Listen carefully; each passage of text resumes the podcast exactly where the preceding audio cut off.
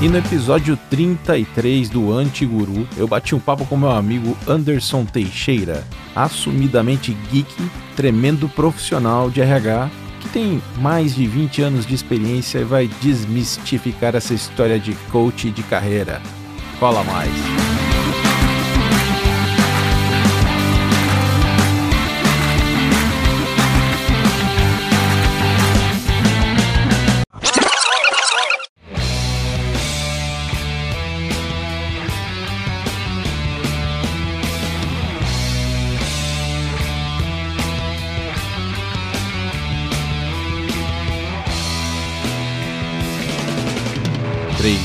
2, 1, BUM! Anderson Teixeira, seja bem-vindo ao Antiguru. Como é que tá, meu brother? Fala, Diogão, beleza, cara? Tá tudo bem, tudo frio aqui em São Paulo, mas tá tudo bem aí. Como é que tá contigo aí? Tudo ótimo, cara, com um imenso prazer, gigante. Como é que você tá, meu brother? Conta aí um pouquinho pra gente da sua vida. Eu vou fazer uma mini cabeça aqui. Uh, a gente vai cobrir um pouco sobre a sua origem aí, sobre as suas decisões de vidas, falar um pouco sobre futebol, sobre mundo nerd, falar sobre decisões de carreira e desmistificar aí a, a carreira de coach. Isso aí, cara. Vamos Isso que aí. vamos, cara. Como eu sempre falo, vamos começar do começo. Fala aí pra gente, de onde você veio, cara? Cara, eu sou de Sorocaba, né, natural de Sorocaba. É, nasci num. Sou descendente de espanhóis, nasci num bairro de Sorocaba que todas as ruas praticamente têm nome de cidades espanholas. Cresci vendo minha bisavó falando espanhol, muito bacana. Então tem essa origem aí, que é madrilenha, né? Torcedor do Real Madrid na Espanha. E, cara, e lá em Sorocaba, eu, uma criança que tive problema de saúde quando era criança, tive muita bronquite, asma, sem imaginar. Então a época de frio para mim era triste demais, era sempre complexo. Mas aí depois dos meus 12 anos, graças a Deus, tudo meio que se resolveu e eu não tive mais nada, né? Fiquei com uma pequena renite, que é o que me segue até hoje, mas de resto super tranquilo. E sempre muito ativo, gostava de brincar, sempre, sempre gostava de brincar, mas de certa forma liderava as brincadeiras com as crianças, né? Usava muita criatividade e tal, e foi uma infância muito bacana, muito feliz nessa parte. Posteriormente, cara, é, quase ali na pré-adolescência, comecei a me apaixonar muito por futebol, né, corintiano, né? Eu nasci no dia que o Corinthians foi campeão paulista, em cima da Ponte Preta, em 77. Acabou o jogo, eu nasci. Então minha mãe falou pra enfermeira assim, nossa, o que tá acontecendo, né? Um monte de rojão e tal. Aí a enfermeira falou, não, o Corinthians foi campeão paulista, né? 23 anos depois. É, e meu pai era palmeirense, né? E eu já falo que eu nasci corintiano. Enfim, e cara, sempre joguei muito futebol. E na minha casa, cara, era próximo do, do campo de treinamento do São Bento. Eu era sócio de São Bento. E ali a gente jogava bola pelo clube, né? A gente foi até. Joguei até a parte juvenil ali no clube, tem uns 16, 17 anos. Só que era uma carreira muito difícil de você seguir como profissional de futebol, até porque existia uma, uma escolha de profissionais que era muito mais alinhado com o filho do amigo que quer jogar, então eu ponho para jogar, entendeu?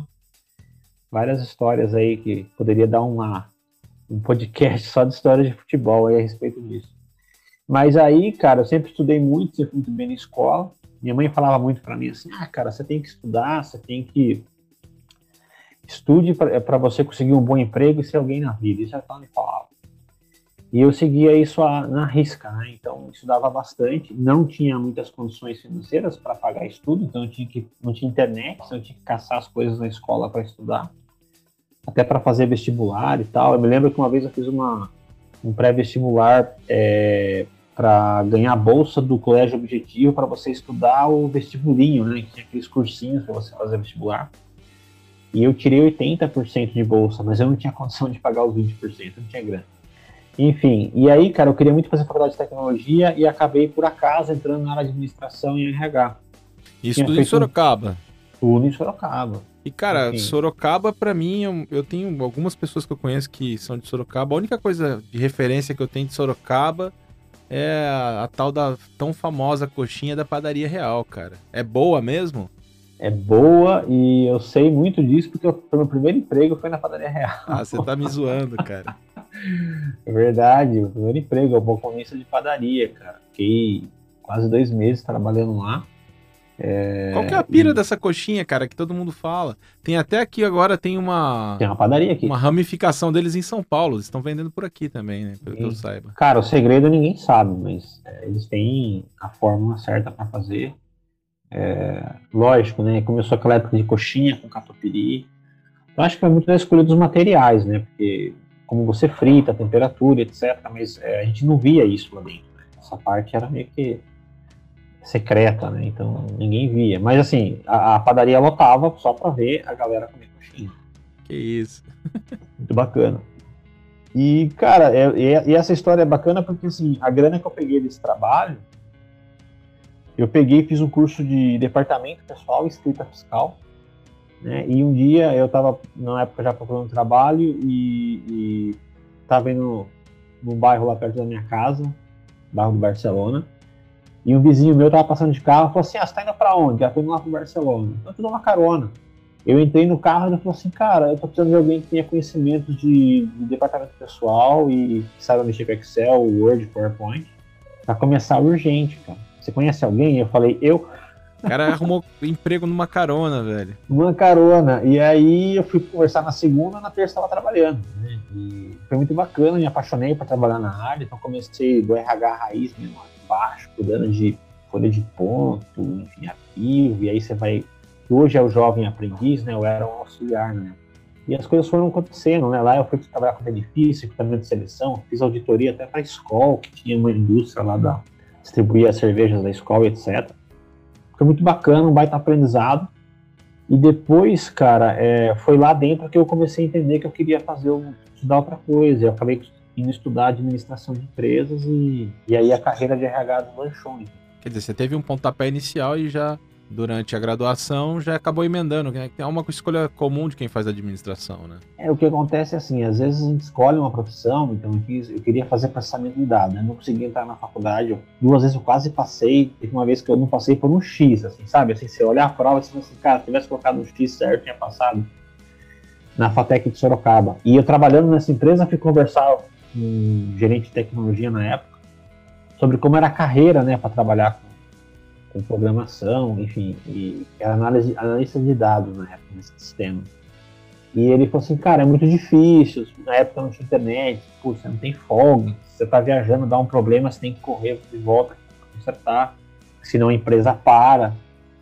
Então, ah, vê bem se você quer atuar nessa área. E aí já estava atuando ali em RH, fazendo administração, aí a coisa foi fluindo e eu fui evoluindo e, e segui carreira, né? Até, até os dias de hoje. São 21 anos de carreira em RH. Longo tempo. E, cara, fala uma coisa para mim. Você sempre teve. É, imagina que você veio de uma família. Você tinha me comentado em nossas conversas anteriores aí que você tem ascendência espanhola, né? Você é descendente de espanhóis. Como é que era essa, essa relação na sua família? É, como é que isso te influenciou? Como é que eram os dois lados da família? Uh, pai, mãe? Parte da minha mãe, assim, a família veio de Minas. Não tem muito essa história de origem europeia e tal. É mais brasileiro mesmo, né? Misturas brasileiras. É mais a questão do meu pai e da minha mãe. Inclusive, a família da minha, da minha avó, meu avô paterno, que vieram da Espanha e tal, é, cara, é, todos moravam muito próximos, então era muito comum você ver todo mundo junto no final de semana, todo domingo rolava aquela macarronada, todo mundo junto. Eu lembro que meu avô comprava cerveja, ele escondia debaixo da cama dele. Porque eu morava com eles, né? Eu morava com meu avô e com a minha avó também, então minha avó foi uma segunda mãe para mim, bacana.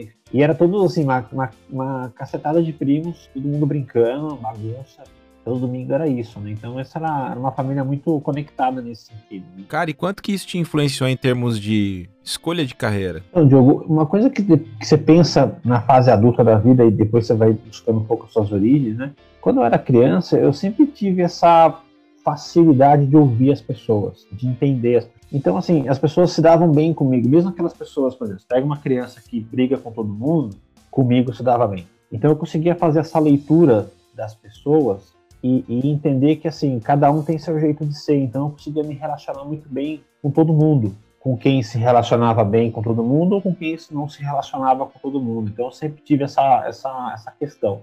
E depois, cara, trabalhando com RH e tudo mais, você começa a perceber né, que o quanto que essa característica pessoal sua te auxilia né, na sua profissão e como que você pode usar isso como uma fortaleza, como, como seus pontos fortes, né, como a gente fala em RH para que você possa uh, utilizar isso de maneira produtiva e ajudar as pessoas a, a melhorarem em termos profissionais, pessoais, etc. Sempre teve no sangue, né, cara? E quando que você veio para São Paulo, cara? Porque teve uma fase ali em Sorocaba, tá, uma cidade bem próxima, relativamente próxima de São Paulo, né? Não é a região metropolitana de São Paulo, mas é muito próximo ali na Castelo, região da Castelo. E quando que você decidiu vir para São Paulo? Cara, quando eu conheci minha esposa em 2001. Ela é de Sorocaba também? Sorocaba, conheci minha esposa pelo pelo América Online. Que isso, cara, aquele chat que tinha na, na, nos primórdios da internet. Primeiros salas de bate-papo, cara. Então, assim, eu tava numa. Eu tava. Eu tava. Eu tinha.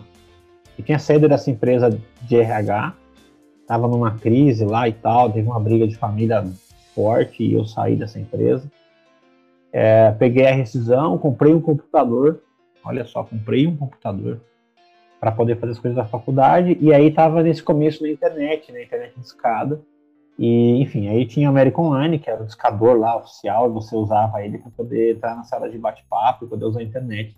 Cara, é, eu tava numa sala de bate-papo que eu gostava de skate, gostava de, de, de trocar ideia com futebol e tal. E eu tava numa sala de bate-papo, e aí de repente eu tava lá na internet procurando traduções de letras do Guns N' Roses. Né? E isso para a gente era uma novidade, né? Você poder acessar e buscar. No... Não existia Google, eu nem lembro qual era o buscador. Tinha o Alta Vista na época, tinha. Aí você fazia isso, né? Eu gostava daquilo até para poder estudar inglês e tal. E aí tinha uma sala de bate-papo de amizade, cara. E aí eu entrei nessa sala de bate-papo e aí eu fui, fui listando as pessoas, tinham N pessoas, né? E aí entrei num grupo lá para trocar ideia que a galera tava conversando sobre Guns N' Roses e tal. Falei, ah, vou entrar aqui e aí, no bate-papo, eu conheci minha esposa. Falando sobre Guns N' Roses. Romântico, Sweet Iron né? Mine.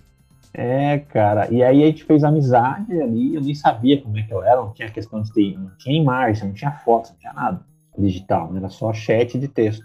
E aí a gente foi fazendo uma amizade, foi conversando e tal. E quando entrava ali, é, a gente mandava e-mail. Ah, a galera vai entrar, vai trocar ideia e tal. E as coisas foram evoluindo até que a gente se conheceu pessoalmente. E aí a gente acabou iniciando um relacionamento, né? E aí foi quando eu decidi vir para São Paulo, porque lá em Sorocaba estava complexa a situação de você conseguir arrumar um trabalho, estava muito difícil. E aí São Paulo é uma máquina, né? São Paulo é um monstro. Ela morava aqui em São Paulo. E aí surgiu essa oportunidade de vir para cá e a gente resolveu ficar juntos. E, e aí eu me mudei, né? Minha mãe ficou louca da vida comigo na época, mas depois aceitou.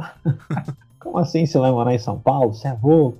Mas deu super certo, assim. A gente tá, estamos e aí começou, começou a tua carreira pelas multinacionais e tudo mais. Exatamente. Você passou por diversas empresas aí, né? E aí, cara, é, quando eu vim para São Paulo, eu consegui um estágio numa empresa de engenharia. Eu cuidava de benefícios, uma empresa grande. E é aquela história, naquela época, estagiária trabalhava mais de 8 horas por dia. E eu cuidava de uma de uma carteira de benefícios que era de mais de meio milhão de reais por, por era poder... estagiária, escraviária. É, mas aprendi bastante, enfim. Implementei alguns processos novos lá. E foi muito bacana porque deu um start, né? E aí veio uma opção de, de poder começar a trabalhar em multinacional, que foi a Telefônica. Não sei de onde deixaram meu currículo, me chamaram para uma entrevista, fui fazer, passei. E fui trabalhar na Telefônica, trabalhei na TEM, que é uma empresa gigantesca de telecomunicação. A gente ficava num prédio que tinha 7 mil funcionários. E era tudo telemarketing na época, né? Tava bombando a história do telemarketing. E ali, cara, foi uma escola, uma, uma MBA de RH absurda, porque você fazia de tudo de RH, você era generalista. E atendia todo tipo de pessoa, né? Ali você tinha Hoje se fala-se muito em diversidade, né? Mas o telemarketing ele, ele abriu muitas portas para esse público lá atrás, lá em 2003, mais ou menos. Então você tinha todo tipo de pessoa, você tinha todo tipo de ser humano e você tinha que ajudar essas pessoas a se desenvolverem, a, a, a crescerem na carreira, a terem performance. E foi um, várias histórias de RH, de ameaças de morte, que você imaginar, a gente passava lá, cara. Que era um estresse muito grande. Como assim? Conta essa história de ameaça de morte, cara. Como é que aconteceu isso? Cara, teve uma. Teve uma, uma pessoa que trabalhava lá que que ela ficou um período afastada e quando ela retornou, ela não podia fazer a atividade dela. Então ela ficou trabalhando, ajudando no recrutamento de seleção. Imagina, a gente contratava 500 pessoas por mês, demitia 500 pessoas por mês. 7 mil funcionários. Era um volume absurdo de contratação, de demissão, era muita coisa. E essa pessoa, cara, ela acabou sendo demitida e eu, na época, fazia demissões, né? Eu atendi ela. E, e, a gente tinha um checklist de como você errar o processo. Né? O checklist, expliquei para ela, a pessoa assina que está recebendo a explicação. Você vai falando e vai ticando, ó, você tem que trazer tal documento, fazer isso, tal. Tem que ir no sindicato tal dia, você tem que levar isso, isso, isso. A pessoa, ok, ok, ok, e a pessoa sai de lá orientada. Cara, ela foi no sindicato homologar e deu um problema lá que ela esqueceu a carteira profissional. O sindicato não homologou. E ela falou: ah, o RH não falou que era para trazer a carteira profissional. o que não era uma verdade. Só que essa pessoa entrou assim em parafuso. Ela voltou lá para a empresa, chegou na, na, na, porta do balcão, ela fez um escândalo, cara, que ia subir no balcão. Falava que ia matar, que ia fazer, que, cara, ameaçando. Foi, foi estressante o negócio, mas depois deu tudo certo. E teve outras histórias de, de outros funcionários também que, que, que, que brigavam, enfim. E histórias aqui não faltavam naquele prédio da Barra Funda. É, mas foi uma época muito bacana. Enfim, e aí, cara, eu recebi uma proposta. Um amigo meu saiu da Telefônica, ele foi trabalhar na ProPay, que era um outro prestador de serviço de RH. E aí a ideia era mudar seu mindset de, de, de generalista para prestar serviço. E eu fui para lá, ele me indicou. Aí eu fui trabalhar na NetTV a cabo, foi uma experiência muito bacana, uma experiência forte de criação de equipe de RH. Eu, era um, eu cheguei lá, eu era analista júnior, e na primeira semana, cara, a, teve uma reunião com a gerente, ela falou assim para uma galera de RH que trabalhava lá, falou assim, olha, a gente precisa criar um RH novo para atender a área operacional, que era a área mais estressante. É, e ela pediu, ela só falou para quem já estava lá há muito tempo. Fulano, você quer aceitar a liderança daqui? Não. João, Maria, não, não, não. Mas eu preciso que alguém aceite, porque alguém vai ter que assumir essa equipe. Como é que eu vou fazer? Eu, com um mês, falei, me coloca lá que eu dou jeito. Ela olhou pra minha cara assim, tipo, você? Eu falei, não, pode colocar. Eu te garanto que eu consigo fazer acontecer. Aí a gente contratou um. Tinha um, um assistente e um, mais dois estagiários. E a gente foi trabalhar numa sala que não cabia os quatro na sala. Quando um precisava sair, precisava tirar a cadeira, um sair da sala, o outro poder Verdadeiro sair. Verdadeiro cubículo, né, cara?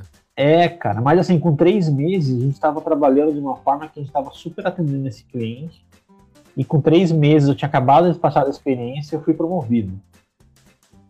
Então eu liderava uma equipe ali já como analista júnior e depois analista pleno. Uhum. E esse mesmo amigo que estava na telefone que foi para essa outra empresa e que me chamou, né, me indicou, ele foi trabalhar na Deloitte. E aí lá ele me indicou novamente. Eu fui lá, fiz uma prova absurda de inglês. Fiquei acho que umas 5 horas lá fazendo prova. Passei, fui bem na prova. E de cara fui trabalhar com clientes internacionais, que era o que eu queria. Que meu sonho era trabalhar usando inglês. Eu tava sempre gostei muito do inglês, eu queria trabalhar numa empresa usando inglês. E aí, cara, atendendo clientes internacionais e tal. Enfim, eu dei uma baita sorte porque montou uma equipe que era eu e mais um outro analista. Só que esse outro analista não sabia nada de RH, mas era fluente em inglês. E eu tinha a experiência do RH, então a gente fez um bate em roda ali, né? foi muito bacana. Só que foi muito curto, cara. E ali eu prestei serviço para a Bloomberg Television, então eu falava com Nova York todo dia. E depois eu fui prestar serviço na Roche Pharma, foi onde comecei a ter contato com farmacêutico. E aí vem uma longa história aí de, de carreira no mercado farmacêutico. Ao todo, ao todo foram quantas empresas? Farmacêutico foram três empresas. Talvez você conta um pouquinho a Danone, que tinha uma divisão que era de nutrição, seria uma quarta empresa. Mas no mercado farma, o que acontece? É, depois que eu saí da Deloitte, eu, eu recebi um outro convite. Eu sempre fui pedindo demissão recebia convite, era proposta, era projeto, eu aceitava e fui seguindo assim. Fui trabalhar numa empresa nacional, que era uma fusão de três empresas, e lá eu fui para a gente criar o RH do zero, criar uma cultura do zero, criar o papel do business partner do zero. É, eu fui como analista pleno, mas eu tinha uma liderança de uma analista júnior, uma estagiária que cuidava de 200 funcionários num armazém. Né? E a gente criou o RH do zero, criou políticas, criou treinamento de liderança. Eu fiz até mapa de risco num armazém, se você acreditar. Fui eu que fiz, porque eles não queriam gastar, eles estavam sem grana numa época. Contrataram um consultor, o cara me explicou como é que fazia o desenho. Eu fiz o desenho, entreguei para ele a, a, prefeitura, sabe, mapa de risco, onde, onde vai o extintor, onde tem o risco. Eu fiz isso. E, cara, puta experiência fantástica, assim, uma experiência muito grande, fiz grandes amigos ali também. E aí eu descobri que quem tinha me indicado para essa vaga no mercado farmacêutico tinha sido a minha ex-gerente da Deloitte e o ex-gerente de RH da, da Roche Pharma, que estava nessa empresa, que era a Bax. Cara, fui para lá com o objetivo de ser um generalista que fazia conexão entre BP, remuneração, Latam, né, falando muito com, com Miami, Chicago, uh, implementar novos processos de RH, implementar um processo novo de onboarding, onboarding para novos líderes, é, líderes tanto promovidos como contratados, uma experiência muito rica. E para mim o grande diferencial em trabalhar em farmacêutica, Júlio, é que você trabalha numa empresa que o resultado final dela é salvar e prolongar a vida de pessoas. Isso é fantástico, cara. Mas você pega uma pessoa que ficou 10 anos da vida dela, desde que nasceu, com hemofilia, e não saía de uma cama, porque a pessoa tem hemorragia, pode morrer e tem uma série de problemas de saúde, começa a tomar o seu fator RH lá, e essa pessoa simplesmente chega para você numa apresentação e começa a fazer uma aula de dança, cara. Cara, isso não tem preço, velho. Então, você todo dia você trabalhava sabendo que o resultado final era aquilo. E, enfim, pegar o cara que era terceiro e mudar a cabeça dele para ser funcionário e fazer ele produzir mais e corrigir um problema crônico de dois anos, é, nos gerou o prêmio de ser o melhor RH do mundo na Baxter na época, tinha uma eleição que eles têm lá. E eu fiquei entre os top 10 HRBPs na época. Né? HRBPs, para quem está escutando, que nem, nem todos conhecem, é o que a gente chama de parceiro de negócios, que é um RH focado em ajudar o negócio, não aquele formato de RH mais antigão, que é só é, carimbar papel e dar férias e, e pagar Não, o salário. É um é RH que ajuda e estimula o negócio com ideias criativas ou então com é, planejamento estratégico, com suporte total às áreas de atuação de negócios dentro de uma empresa. Exatamente. Cara, é, enfim, e aí as coisas foram acontecendo. Em 2015 houve uma, uma decisão de dividir a área de biotecnologia para criar uma empresa nova global. E iriam escolher 70 funcionários. Quem foi escolhido do RH? Vai Mr. o Anderson trabalhar na, na, empresa nova. E, cara, muito legal, a gente tramitou a empresa, foram um, um ano e 11 meses de separação dentro da empresa, atuando na empresa, para ser uma empresa nova, totalmente nova porém tinha que esperar a liberação da Anvisa, enfim, tem uma série de coisas. Gente, a Anvisa é uma instituição séria. Se cabe aqui o parênteses, os caras são muito sérios. Eu sei porque eu trabalhei é, diretamente no mercado que atua com a Anvisa, os caras são muito sérios. Então, esses termos de vacina, isso os caras aprovou, vai, vai na fé que tá tudo certo. Enfim, tiro parênteses, volta assunto para cá. É, a gente fez a divisão, deu tudo certo. Só que enquanto no Brasil não tinha essa aprovação da Anvisa para poder realmente bater o martelo agora CNPJ novo, a gente estava trabalhando separado. Porém, nos Estados Unidos e na Europa, a empresa já foi criada rapidamente. E aí, lá fora já tinha sido vendida a empresa. Pensa você trabalhar numa empresa que está dividida, mas ainda é o antigo CNPJ, e lá fora essa empresa já foi vendida, a empresa nova. Uau. Deu tudo certo. Universo paralelo. Universo paralelo. E aí, cara, depois de tudo, todos esses trâmites, né, trabalhando com RH há muito tempo, vários projetos, desenvolvendo pessoas, desenvolvendo líderes e, enfim, negócio, etc. Eu sempre tive vontade de fazer alguma coisa a mais, sabe, assim, fazer um negócio em paralelo. Teve uma das empresas durante o trabalho que eu estava, em 2006, 2007, 2007, 2009. É, cara, a gente tinha ido para Minas, gente descobriu que tem uma cidade de Minas que fabrica só lingerie. Então a gente comprava lingerie e eu revendia lingerie dentro do RH. eu tinha uma veia de business aí, né? Para fazer um cash a mais. Enfim. E aí, cara, chegou um tempo que a empresa foi vendida, aí as pessoas foram saindo, eu saí, foi um dos últimos a sair na época. E aí eu falei, cara, eu quero empreender, eu quero fazer algo diferente, mas eu não sabia o que fazer. A empresa me pagou um outplacement, Aí, cara, eles me pagaram um outplacement desses do bom, né? Para anterior dos bom, né? E o que, que é o outplacement? O outplacement, cara, ele é um serviço que te ajuda a revisar currículo, LinkedIn, te dá entrevista, te dá dicas de comportamento, de te dá orientações sobre que mercado você deve buscar emprego. É um planejamento de recolocação profissional. Te indicam para vagas também, isso é muito bacana. Ajuda a organizar seu, sua rede de contatos. É um serviço muito legal. Porque quando, o que, que acontece? Quando a pessoa está trabalhando, ele não pensa em se recolocar. Pensa em trabalhar. Na hora que ele sai, aí vem o pavor, né? E agora, o que, que eu faço? O LinkedIn não está atualizado, não tem um currículo legal, não fez networking. Então, esse serviço ajuda muito esse tipo de, de, de situação. Só que na hora que eu comecei a fazer o serviço, eu falei, não, peraí, tive um insight. O que vocês estão fazendo para me ajudar, ok, pode me ajudar, só que eu já faço isso há muitos anos, ajudando muita gente com tudo isso, só que eu não tinha uma estrutura, uma organização. Então eu fui para lá para fazer meu outplacement e também para observar e aprender como que eles fazem o negócio. E aí eu criei uma, uma empresa né, é, para fazer outplacement também. Então, não, vou criar minha empresa. Eu já ajudo as pessoas, eu só vou monetizar isso, né, que é a linguagem que a gente usa hoje. E aí, cara, é, montei assim, criei LinkedIn, uma empresa que nem tinha CNPJ nada, lá, coloquei lá na época que eu estava fazendo esse trabalho.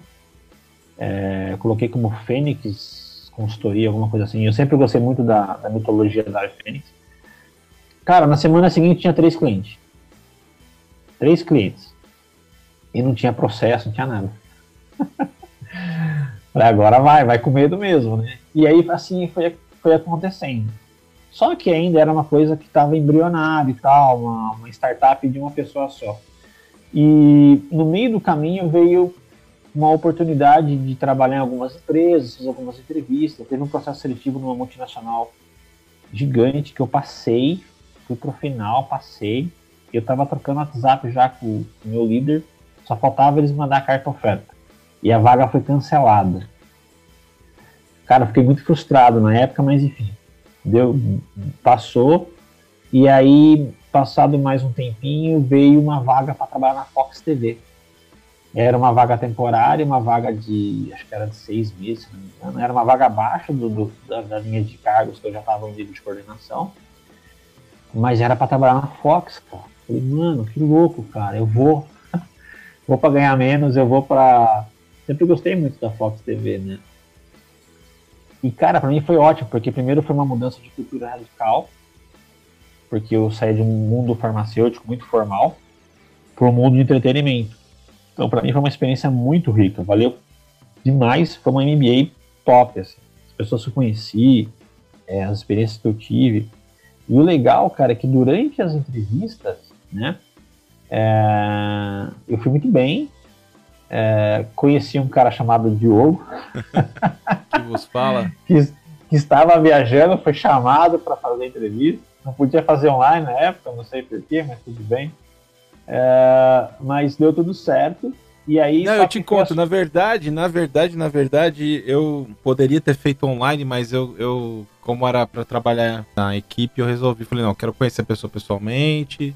Gente vale falar que isso aí foi cinco anos atrás. Cinco anos atrás a gente já fazia coisas online, mas o tete a tete ainda, ainda era muito valorizado. Não, não é, que hoje não seja, né, cara, mas é que é, ainda não tinha essa mentalidade de fazer on online e tá tudo certo. Agora acho que depois da, dos eventos que aconteceram aí no último ano e meio a gente já acostumou, mas antigamente ainda era uma coisa que a gente valorizava muito o, o tete a tete. Pois é, cara. E deu tão certo, porque assim, eu tava esperando ser, né, de repente ser contratado para uma vaga que era menor, com salário maior, mas não, vocês. Não, vamos colocar o cargo certo, vamos dar o salário certo.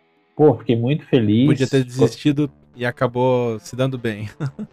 Pois é, cara. Então é, eu fui com a cara e a coragem, deu super certo e, e, sou muito grato por pô, tudo que a gente fez lá, né? As atualizações, os projetos. É, trabalhando num grande, numa grande empresa de entretenimento é muito legal por isso, né, cara? A gente acaba. Cara, sensacional. É, eu sei que você é super nerd, né, cara? Você também gosta desse universo aí. É, quem tá vendo aqui o quadrinhos, né, cara? O universo dos quadrinhos, o universo geek, geek em geral, tecnologia né, cara? Tudo que é entretenimento você se amarra muito, né, cara? É muito bacana, cara. Eu gosto bastante e, e me divirto bastante. Cara, enfim, aí depois eu fui trabalhar na Danone, teve um outro projeto posteriormente, né? Passado acho que uns nove meses que eu fiquei lá com vocês na Fox. A Disney comprou a Fox, enfim, teve toda aquela movimentação. Eu fui pra. Todo desmanche. Desmanche. desmanche de elenco, né? Faz parte. E aí eu fui pra Danone para trabalhar um projeto específico pela Robert Hall. Era para ser três meses, virou seis, deu tudo certo. E eu continuei empreendendo. Só que nesse de empreender, cara, aí eu falei, cara, eu preciso buscar mais conhecimento. Eu já tinha feito pós-graduação de RH na FGV, tinha faculdade, enfim. Mas não, eu quero mais conhecimento. Eu preciso ajudar mais os meus clientes a terem alta performance. E aí, cara, pesquisando que tipo de informação buscar, o curso fazer, etc. E eu já tinha tido uma oportunidade de fazer um curso de formação em coach em 2013, mas não deu certo. E aí, cara, eu falei, não, eu vou fazer uma formação. Só que eu quero falar com pessoas que fizeram a formação para entender qual curso eu escolho. Até porque na época que eu estava na Fox TV, é, o prédio ficava na frente da, do SBC ali, né? Sociedade Brasileira de Coaching. Então eu passava ali e já ficava pensando nisso, cara, eu quero fazer uma formação, eu quero atuar com isso também. E o prédio lotado, sempre lotado ali, achava muito interessante isso. Enfim, pesquisei, falei com muita gente, gente que fez todo tipo de formação de coaching. E aí eu falei, não, eu vou escolher. Eu quero uma coisa de uma semana e que tenha uma certificação garantida, que seja reconhecida. Eu não quero um negócio gaiado, não quero uma coisa de um final de semana, ou seja lá o que for, ou uma coisa online. Eu quero uma coisa que realmente me, me dê bagagem para trabalhar com isso. Eu quero uma coisa séria, não vou escolher qualquer coisa. E aí fiquei entre duas instituições, o SBC e o IBC. Fiz inscrição na internet, nos dois, no mesmo momento. O IBC me mandou WhatsApp, promoção, me atenderam, me ligaram, me deram toda atenção. Um profissionalismo absurdo de atendimento. O SBC foi ligar para mim tipo uma semana depois. Fechei com o IBC. E para mim foi maravilhoso, porque assim, quando eu, quando eu fiz a primeira formação do Professional Self Coach, eu fiz uma semana, foram dois, foram, foram dois finais de semana, são quatro dias cada um, dá oito dias. E aí você faz a formação, você fica o dia inteiro lá estudando, são 14, 15 horas por dia imersão assim de vários dias. E você para fazer a formação você tem que entregar um TCC até porque eles são certificados pela UFMG então você entrega um TCC de nível universitário e você precisa fazer um processo de coaching você atendendo e você sendo atendido por um coach. E você registra isso em documento. Cara foi fantástico. E eu tive uma sorte que foi assim cara que foi meu coach que é o meu cliente o primeiro cliente de coach que foi dentro da formação que eles fizeram um sorteio para dividir a turma, quem ia atender quem. É, cara, eu peguei um cara que é professor, doutor do ITA, para ser o meu primeiro cliente de coach, que é um cara fantástico, o doutor André, sensacional, amigaço meu e a gente fez o processo de coaching. E aí o processo dele, cara, era para que ele fosse, é, ele queria, cara, se destravar de alguma forma para ele ser palestrante. Cara, muito teórico, muito conhecimento, mas tinha umas travas aí na, na oratória. Ele dava aula, mas assim, ele queria entender isso. E a gente foi fazer um processo de coaching usando todas as técnicas e ferramentas. Nossas sessões duravam duas horas para fazer cada sessão. Era muito intensa as sessões, eu usava muita ferramenta. Aprendizado de ambos os lados. É, cara, e entre a terceira e a quarta sessão a gente descobriu um fato, quer dizer, é, ele foi trazendo fatos da, da história da vida dele, e aí a gente conseguiu perceber que uma história que aconteceu com o pai dele, na infância dele, impactou como ele pensava no, no, futuro com relação às coisas da vida dele. dele né? O que estava bloqueando isso para ele? Viu? E ele desbloqueou e aí ele foi para palestra também. Então foi um sucesso. Foi o primeiro caso de case rápido. E para mim foi importante porque, assim, pô, professor do ITA, cara, não é qualquer um que se atende. O cara não é qualquer um, né? Um cara que eu respeito demais, assim, do que ele fez, que ele estudou. E aí ele criou, inclusive, um treinamento para estudantes de sucesso. Ele deu palestra em escolas. E a primeira palestra que ele deu, que ele montou, eu falei, não, para te ajudar, eu vou lá, eu vou acompanhar você, eu vou segurar a câmera, eu vou te dar todo apoio de backstage. E eu fui, acompanhei, foi um sucesso, porque assim, ele apresentou com mais três ou quatro apresentadores naquele dia, tinha mais de 700 pessoas assistindo ao vivo, presencial, né? Acabava as palestras, o cara falava, alguém tem alguma pergunta? A galera, silêncio. Quando acabou a palestra dele, fechou o tempo em cima dele, assim, todo mundo queria falar com ele foi brilhante, cara. Foi um negócio assim que chega a emocionar de lembrar, porque assim, ele arrebentou logo na primeira e ele segue até hoje aí nesse, nesse ramo de dar aula e também fazer as palestras. Óbvio que a pandemia impactou, né? Mas uh, é um cara que que eu estimo muito aí. Enfim, e aí fui atendendo. Então eu atendia clientes de consultoria de carreira, revisão de currículo, LinkedIn, entrevista, etc., fazendo esse outplacement, esse serviço. E atendia também coach de carreira, coach de liderança e alta performance. Um outro caso de life coach não era muito a minha pegada, né? O que, que é o life coach? O life coach, cara, é alguém que quer resolver algum problema da vida dele, pessoal.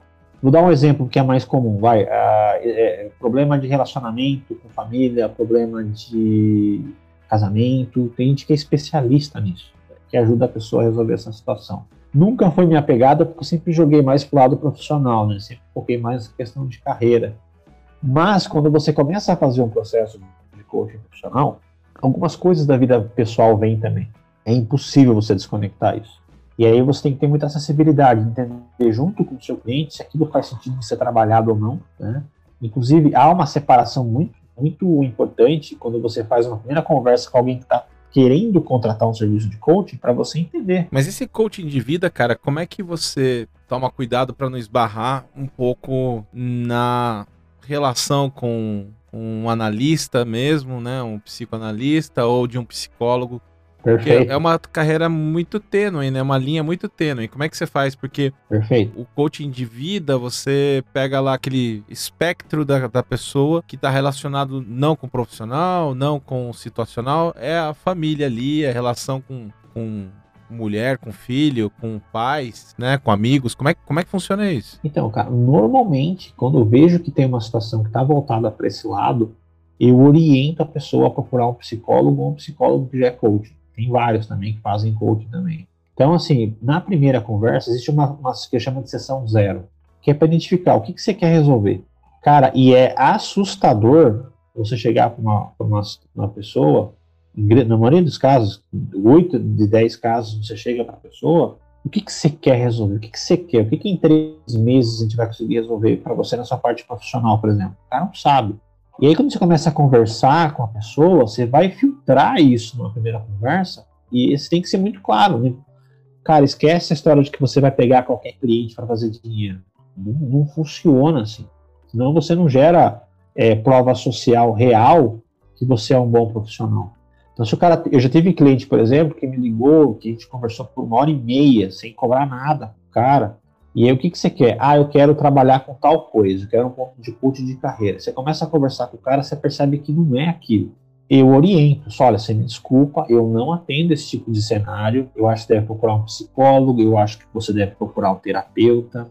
Você tem que dar essa orientação, senão você não é profissional. Não, e não passa, não tem como, cara. Assim, se o cara atende ele tá, é o que você falou, tá indo para uma outra linha que não é expertise dele. E aí, em vez de ajudar. É muito fácil você se tornar um guru, né, cara? E aí, quando vira guru, é complicado. É, e aí, assim, às vezes tem pessoas que conseguem. É assim, é um, é um, é um. São casos que a gente vê da vida real. O cara vai lá e contrata um coach de life e resolve. Putz, ótimo. O cara tá feliz? Perfeito. Se ele contratou e tá feliz, tá ótimo. Então, assim, se o cara contrata um coach de life coach e deu certo, o cara tá feliz, Perfeito, mas o exemplo dele vai servir para todo mundo? Ou será que o cara resolveu outra situação que não tinha nada a ver com psicologia? Não dá para saber. Só que aí os caras usam todos esses exemplos para poder vender e as pessoas acham que isso pode ser uma solução. Eu acredito que tem bons profissionais no mercado, não, não, não discordo disso, mas nunca foi minha pegada. Minha pegada sempre foi a parte de carreira lá do profissional, até porque muitas das técnicas de coaching que existem, né, de ferramentas, eu já usava como business partner, mas não como um coach profissional, um coach formado. Tanto que, passado um ano atuando como coach, eu fui buscar uma outra formação que era focada em Business Executive Coach. E aí vem uma crítica que eu, que eu, que eu tenho do meu lado, que eu não faria, é pessoas que fazem várias formações seguidas, mas nunca atuaram como coach, entendeu? É, precisa de estrada, né? Não adianta você querer aprender todas as técnicas sem aplicá-las. Você até pode, mas eu, eu, não, eu não funciono assim. Então, por exemplo. E aquela história até, até para você entender como é que se aplica a técnica da melhor maneira, né? Não dá para sair aplicando a técnica Exato. de qualquer maneira, de qualquer jeito. Então, assim, é, até porque pelas instituições internacionais de coaching, você tem que fazer é, várias horas de voo, né? Várias de voo atendendo para você ter punch para ser um bom profissional. Então, por um ano eu. Como os, os, pilotos fazem, como você falou mesmo, né? Horas de voo, como os pilotos fazem no simulador antes de irem pra praia. O médico não faz residência? médico faz residência. Então, assim, eu atendi um ano como profissional professional soft coach, focado em carreira, só que eu falei, não, eu quero ter uma outra formação que vai ser mais voltada para negócio, mais executivo, que é no lado de RH. Só que primeiro precisava passar por essa etapa. Uma primeira formação base, depois a formação mais executiva. Foi o que eu fiz. Mas eu esperei um ano para fazer. Um ano atendendo.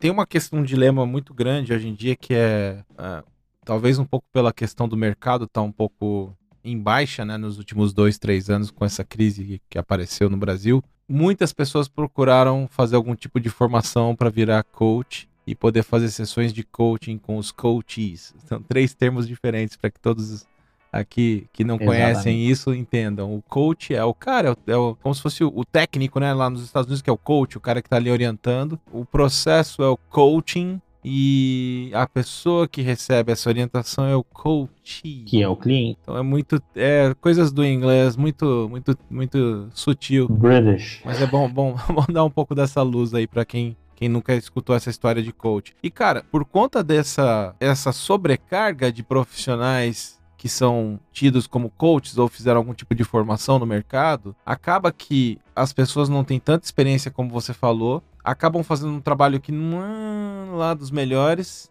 e aí a credibilidade vai por água abaixo, né, cara? Isso é um desafio para quem segue essa carreira. Exatamente. E assim, é, uma coisa que me ajuda muito é assim, é ter todo esse background do RH. Né? E uma coisa que eu aprendi muito, e aí é interessante, até poderia falar numa outra linha de raciocínio aqui sobre o que é ser um parceiro de negócio em todas as profissões. Eu acho que isso é importante que todas, independente de que área que se atua, você tem que ser um parceiro de negócio. Todo meu background de RH mais meu background, minha experiência de atuar como consultor de carreira e ajudando as pessoas a se recolocarem no mercado, ou dando treinamento, enfim, trabalhando com projetos de RH, mais o coaching, é tudo uma construção. Então, quando eu, eu, eu falo dessa forma, eu me vendo dessa forma, é, eu tenho minha prova social. Então, todos os clientes que eu atendi, eu tenho um depoimento, está registrado oficialmente lá no LinkedIn, são quase 50 clientes aí. Está com um número alto de seguidores, né? Tô com 27 mil e quase 28 mil seguidores só no LinkedIn. Porque assim, vamos lá. LinkedIn não é como Instagram, não é como Facebook, essas redes sociais que são mais para entretenimento, né, para relações é, fora do trabalho. LinkedIn é uma rede super profissional. Acho que o que mais vale ali é o contato entre as pessoas e empresas para que os negócios aconteçam. Eles sobrevivem dessas relações e né, dos serviços, eles mesmos vendem serviços lá. Exato. Não é uma rede social que monetiza, ou seja, paga as pessoas pelo conteúdo que ela cria lá dentro, mas ela o próprio LinkedIn como empresa ele fornece treinamentos para as empresas e vende esses pacotes. Então para ter 27 mil pessoas é um bom sinal, né, cara? É um sinal que tem gerado conteúdo e tem aparecido no LinkedIn como profissional. Exatamente. E aí, cara, tudo isso é uma base importante, porque se eu tive algumas pessoas que eu falei que eu não atenderia, é porque eu tinha certeza que se eu fosse atender, talvez eu fizesse um bom trabalho, mas não ia ser aquilo que aquela pessoa precisava. Eu tive dois casos, por exemplo, de, de duas pessoas, um, um, da Espanha e um de Londres, queriam voltar para o Brasil, queriam fazer um trabalho de carreira, de coaching, queriam trabalhar. E numa primeira conversa, eu já falei assim, cara, eu sei você quer, eu sei que eu até posso te ajudar, mas ainda acho que você precisa procurar um outro profissional. E o que é muito comum às vezes, Diogo, é você também dar uma orientação da seguinte forma: olha, dependendo da situação que você quer contratar o serviço, você pode procurar um psicólogo e atuar com o coaching em paralelo, mas o coaching vai trabalhar outras coisas. E vai ser muito pontual o coaching, né? Que o, o psicólogo ele vai num trabalho que vai lá atrás para trabalhar a longo prazo, amadurecer a pessoa em problemas de fato e o coach ele vai consertar ali entre aspas, vai trabalhar um, comportamento específico que foi observado. Exatamente. E o processo que você faz de coaching, ele tem começo, meio e fim. Não é um negócio vai ficar levando a vida inteira. Outro dia eu falei com uma empresa que os caras fazem processo de coaching por um ano, um ano e meio. Para mim não faz sentido. Meu processo é de 7 a 10 sessões e isso dá em torno de 3 a 4 meses a pessoa tem que ter um objetivo inicial. Mas como é que você faz para que isso seja duradouro? Porque óbvio que você tem um número mínimo de sessões, você acabou de comentar, de 7 a 10. Perfeito. E você dá um prazo para que as sessões aconteçam, para que a pessoa possa trabalhar, entre aspas, os assuntos que foram abordados durante essas sessões. Como é que você faz para que este trabalho torne-se duradouro e que a pessoa tenha aprendizados de fato e não caia novamente nos mesmos dilemas ou nos mesmos erros? Nesse caso, o que, o que a gente faz? Nas ferramentas né, que a gente utiliza, a gente vai explorando essa mudança de mentalidade, comportamento. Não é o coach que faz isso, o coach usa a ferramenta para que a pessoa tenha seus próprios insights, ela vai trazendo isso para ela, e aí ele vai explorando isso junto com ela para que ela vai caindo com relação à sua consciência daquilo que ela precisa fazer. Quando você acaba uma sessão, você tem um acordo com o cliente, o cliente está te pagando. Cara, o que, que, você vai fazer dessa sessão para outra sessão, uma ação sua real, que vai te deixar mais perto daquilo que você quer? E aí, entre essas sete sessões ou dez sessões, o cara vai fazer ações, ele se coloca numa situação de fazer ações onde ele se compromete em entregar o resultado. E aí, na maioria das vezes, eles conseguem. Tem caso que o cara fala que vai fazer uma situação de uma sessão para outra e não faz? Tem. E aí você explora. Por que, que você não fez? Quais foram os gatilhos? Aí você vai trabalhando essa questão e o porquê do cara não ter interagido. Mas isso, isso não acontece, por exemplo, vou te dar um exemplo aqui, porque eu já fui, já tive peso mais alto, baixei, subi, agora baixei de novo. Baixei bastante ultimamente, mas normalmente quem tem um comportamento de não cuidar da saúde, em, que é uma série complexa, tem que fazer exercício, tem que dormir, tem que beber água, tem que comer de maneira correta, menos coisas industrializadas, mais coisas naturais é uma série de fatores e comportamentos que você tem que cultivar para que o peso não oscile ou que você possa ter uma vida saudável. E aí tem, ah, como deu exemplo aqui do peso, tem o efeito sanfona. Existe algum estímulo que a pessoa acaba tendo ali para voltar para o comportamento antigo? Mais ou menos nessa metáfora do efeito sanfona? Então o que acontece, Diogo? O profissional, o ser humano, ele é uma caixinha de surpresa. Ele está sujeito a, a, a interferências externas ou de comportamentos que ele tem que podem voltar no futuro, é o que você falou. Ele pode melhorar, por exemplo, a performance dele e de repente no futuro voltar a não ter mais performance. Isso é natural. Ele pode sofrer uma influência, por exemplo, de uma empresa nova que ele foi trabalhar, que na anterior ele era muito bom e na nova ele não consegue performar. E ele faz um coaching, consegue voltar a essa essência, com foco em aprendizado, com foco em alta performance, Porém, se daqui seis meses ou um ano ele voltar a ter, ou voltar a ter uma performance abaixo daquilo que ele espera, pode ser por N fatores. Vou te dar um exemplo, por exemplo, de profissional de vendas. O cara não está conseguindo bater performance porque ele sabe que ele está com alguma questão que ele não consegue resolver. Vamos colocar um exemplo aqui, comunicação. Esse é mais efetivo na comunicação, esse é mais assertivo. Faz o processo de coach, você trabalha comportamento, você trabalha a questão, trabalha a ferramenta, de uma sessão para outra ele faz ação, consegue resolver, começa a performar de novo. Beleza. De repente, passa um ano, muda a linha de produto.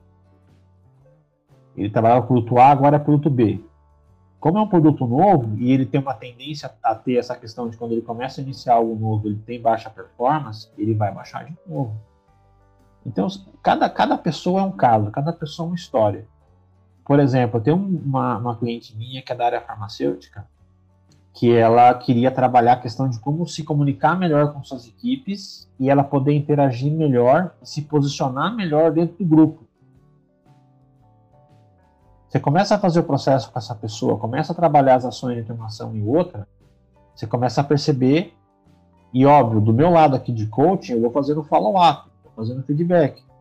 Quando faltam uns dois, três dias para a sessão, e aí, você fez lá a ação, tá tudo certo, como é que você tá?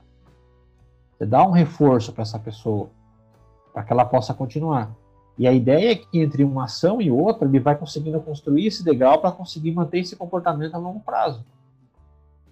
Existem algumas, alguns estudos no, no, mercado que falam, por exemplo, que se você repetir um comportamento por 21 dias ou por 66 dias seguidos, você consegue treinar a sua cabeça, a sua, a sua, a sua personalidade, o seu comportamento, para que você siga uma linha mais reta no sentido de manter um comportamento que você quer alterar, entendeu? Você acaba adotando o hábito. Adota-se um hábito. Então, assim, é, é, difícil? É, o cara pode cair de novo? Pode. O ser humano é uma caixinha de surpresa. Igual o droga, né, cara? Igual Coca-Cola. Vamos, vamos tomar Coca-Cola sem açúcar Aí um dia você vai lá e toma aquela garrafinha KS e volta de novo para as drogas. Que para mim, eu só citei a Coca-Cola porque é o mais gostoso que tem, é, é dicotômico, porque é uma droga ao mesmo tempo que açúcar é droga, né, cara? E... Aí tem um detalhe também, Diogo, que é o seguinte: quando você vai fazer um processo de coaching, que eu chamo de tiro rápido, você tem que definir algo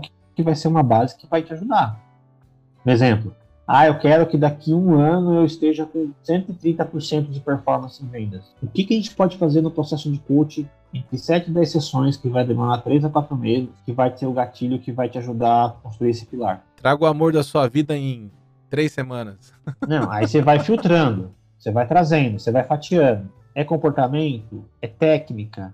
Exposição de mercado? Entender melhor o mercado, e às vezes você chega em algumas conclusões que o produto é muito caro, que o produto ele não consegue concorrer no mercado, e você fala, então não é coach, então você vai ter que resolver uma situação para a organização. Muda de emprego. É, mas é, então assim, esse é só um pequeno exemplo. Então, se você consegue fazer essa construção com ele para que ele consiga ajustar essa base para conseguir resolver algo que ele precisa resolver. Agora, eu vou trazer um pouco o meu exemplo. Eu te disse lá atrás que eu fiz um processo de coaching com o professor Luita e eu precisei passar por um processo de coaching com outra pessoa que estava se formando. Essa pessoa fez o processo de coaching comigo e estava indo numa linha que era muito mais life coach do que outra coisa. Porém, o que, que acontece? Lá para a quarta quinta sessão, eu tive um insight do seguinte, que eu queria empreender porque eu tinha uma visão de mercado, e até hoje eu ainda tenho essa visão, mas ela é diferente. Quanto mais velho você fica no mercado de trabalho, mais está sujeito a ficar desempregado. Fato. 50 anos, 60 anos, o mercado te olha diferente. Isso é fato. Então, eu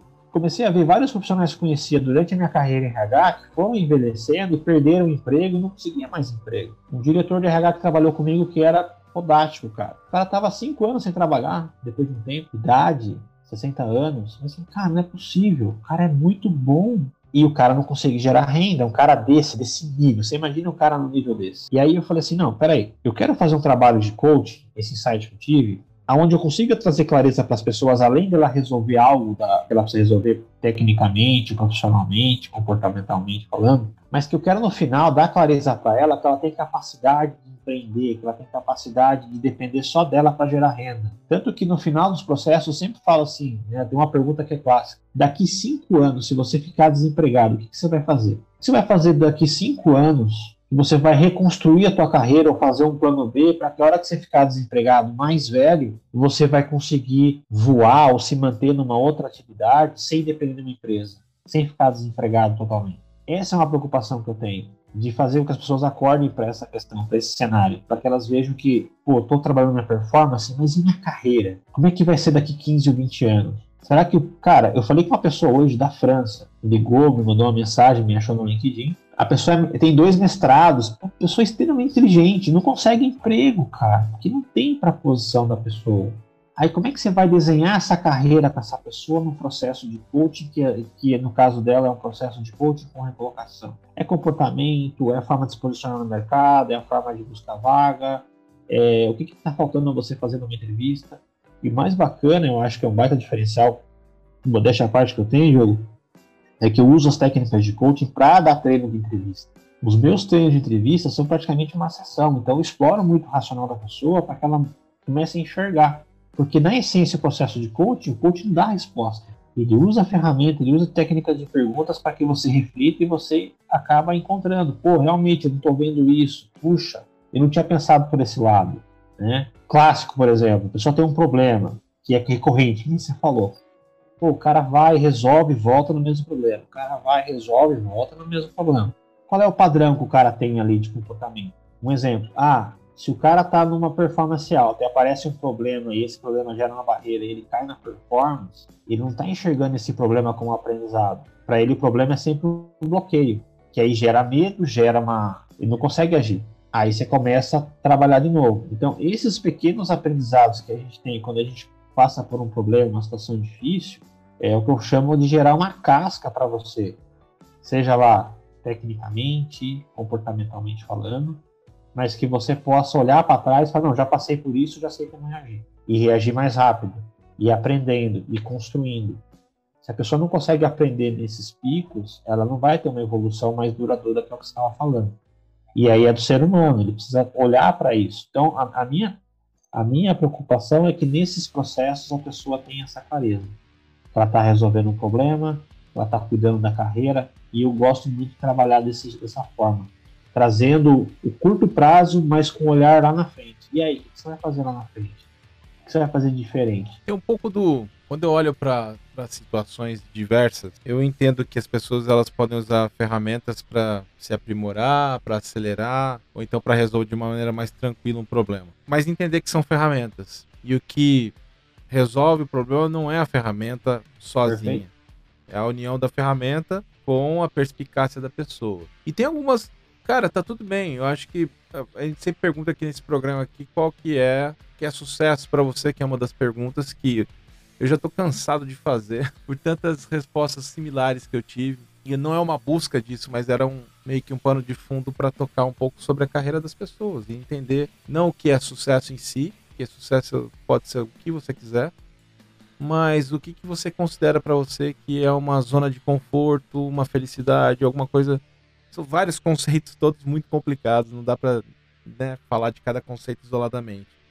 Mas a gente tem que entender que as pessoas mais inteligentes não necessariamente são as pessoas que vão ter mais, vamos dizer assim, sucesso em termos de dinheiro e carreira. Uhum. Isso não quer dizer. Então, lembra? Nada ser inteligente, ter um doutorado, mestrado, você vai ser uma pessoa mais bem preparada, mais intelectual e que tem uma referência boa. Mas não necessariamente isso te coloca em vantagem para se relacionar com as pessoas, para ter visão de mercado, para saber se comportar em ambientes com mais pessoas, com opiniões diferentes, em situações que você tem que ter um pouco de diplomacia e política. São, são diversos fatores e não é um fator isolado. Então as pessoas têm que entender isso, né? Não, é um, não existe mágica nesse processo. Às e... vezes o cara nem é tão inteligente, mas ele um tem. Um pouco do autoconhecimento, né, Anderson? Um pouco do autoconhecimento. Você se conhecer, saber onde você está pisando saber quando você errou, quando, bem que você falou, talvez uma queda ela sirva para uma criança como aprendizado para poder dar um passinho mais mais firme, né? Mas não necessariamente é, as pessoas que caem elas vão aprender com a queda. Então, é, e até digo que é importante cair para aprender, né? Todo cara de sucesso financeiro, tá? Tô falando de mercado e business. Todo cara que tem alcança essas glórias financeiras, os caras mesmos falam, caí duas, três, quatro vezes. Os caras não vão é, dar uma, uma um segredo para você, né? Ah, esse aqui é o segredo do meu sucesso. Não, cara. É um trabalho de anos, de com acúmulo de aprendizado, de experiências, de quedas. Porque só levanta quem quer caiu, cara. Quem nunca caiu não tá se levantando. Pois é. E dentro dessa, dessa, desse racional, Diogo, né? Você pode olhar da seguinte, pelo seguinte prisma.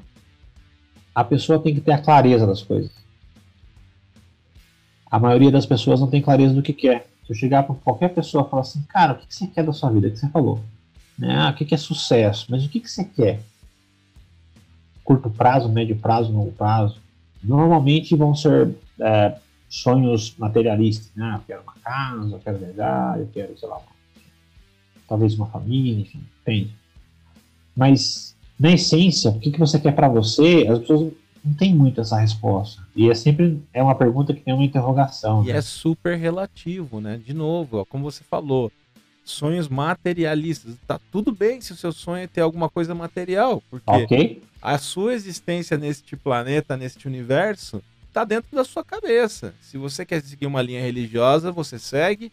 Se você quer seguir uma linha é, nasci, cresci, procriei, morri, tá tudo certo. O que tá dentro da sua cabeça é o que manda. E tem pessoas que querem alcançar pertences, tem pessoas que querem alcançar tranquilidade, tem pessoas que querem alcançar reconhecimento, tem pessoas que querem poder. Então, mas tem pessoas que fazem por fases. Puxa, eu cheguei lá no topo, agora eu quero sossego.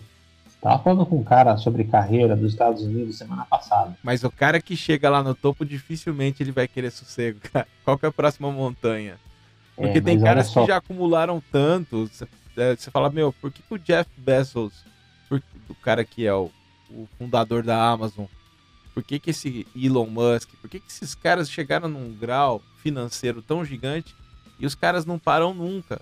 Porque tem algo muito mais motivador do que dinheiro. E no caso, o dinheiro só ajuda que eles consigam alcançar as metas deles. O dinheiro é só, um é. é só uma coisa consequência ali para eles. Na verdade, ajuda que eles consigam com as megalomanias que os caras têm de, de conquistar o mundo. Vamos abraçar a Terra, o planeta Terra três Mas vezes. Mas olha, olha só, Diogo, existe um, um estudo do Richard Barret que, enfim, tem vários, né? Mas basicamente ele tem uma pirâmide de como que as pessoas é, direcionam seus valores.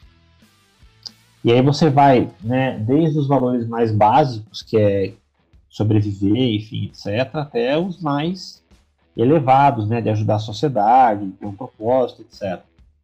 E é bem isso que você falou, mas eu estava dizendo o seguinte, eu tenho um, eu conheci um cara nos Estados Unidos semana passada, ele estava dizendo que ele estava com um problema é, sério, porque alguns executivos estavam deixando os cargos executivos para ter uma fazenda, por exemplo. E o que você falou, os caras chegaram num nível de grana que eles estão começando a fazer outras coisas que o cara mudou o que ele queria. Então o cara quer muita grana, o cara conseguiu, putz, agora eu quero paz. Agora eu quero uma, uma fazenda, quero desligar a cabeça.